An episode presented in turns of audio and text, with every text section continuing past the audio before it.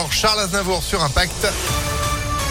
Juste après la météo, bon, il faut de l'eau, il faut de l'eau. Bah, il faut de l'eau, positivement. C'est juste après l'info de Sandrine Ollier. Bonjour Sandrine. Bonjour Phil, bonjour à tous. À la une aujourd'hui, dernier jour pour remplir votre déclaration de revenus sur Internet. Si vous habitez dans le Rhône, vous avez jusqu'à minuit.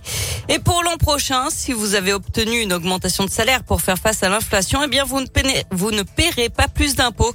C'est en tout cas la promesse faite ce matin par le ministre de l'économie Bruno Le Maire. Ils sont soupçonnés d'avoir volé une porte du Bataclan. Sept Lyonnais sont jugés aujourd'hui à Paris.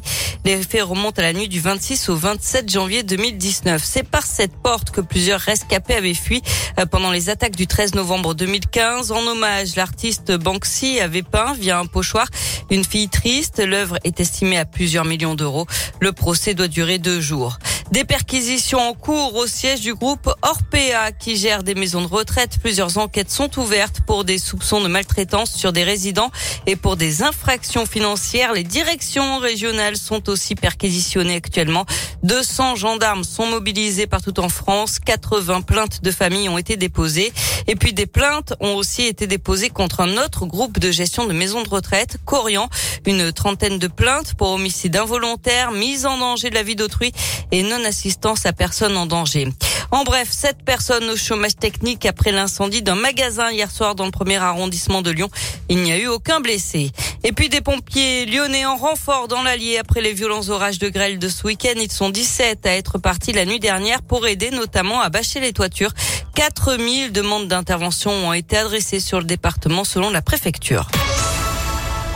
La fête à l'hôtel de ville de Lyon hier soir. Le maire Grégory Doucet a accueilli en héros les joueurs du loup rugby devant quelques dizaines de supporters pour célébrer leur victoire en finale de la Challenge Cup il y a dix jours. Et le président Yann Roubert en a profité pour dessiner déjà les contours de la prochaine saison. Il va y avoir une énorme majorité du groupe qui sera encore là, tant dans les joueurs que dans le staff. Et puis il y aura cinq ou six nouveaux joueurs. Et puis bien sûr un nouveau manager avec Xavier Garbajosa et un nouveau préparateur physique. Donc avec ceux qui sont là, qui représentent 90% de l'effectif qui reste, et ceux qui vont amener leur pierre à l'édifice et leur valeur ajoutée, ben, on a la conviction que le groupe va encore se renforcer et que du coup, l'objectif, ça sera de faire encore mieux que cette saison. Le Loup, 9e du top 14 cette année, visera une place parmi les six premiers la saison prochaine et va tenter de bien figurer en Champions Cup, la plus prestigieuse coupe européenne. Les joueurs ont désormais cinq semaines de vacances, reprise de l'entraînement le 15 juillet avec leur nouveau manager Xavier Garbajosa.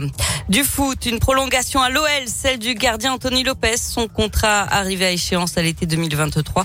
Il a signé pour deux saisons supplémentaires jusqu'en 2025. Et puis en cyclisme, la quatrième étape du critérium du Dauphiné. Aujourd'hui, un contre-la-montre dans la Loire. Un peu moins de 32 km entre Montbrison et la bâtie d'Urfé.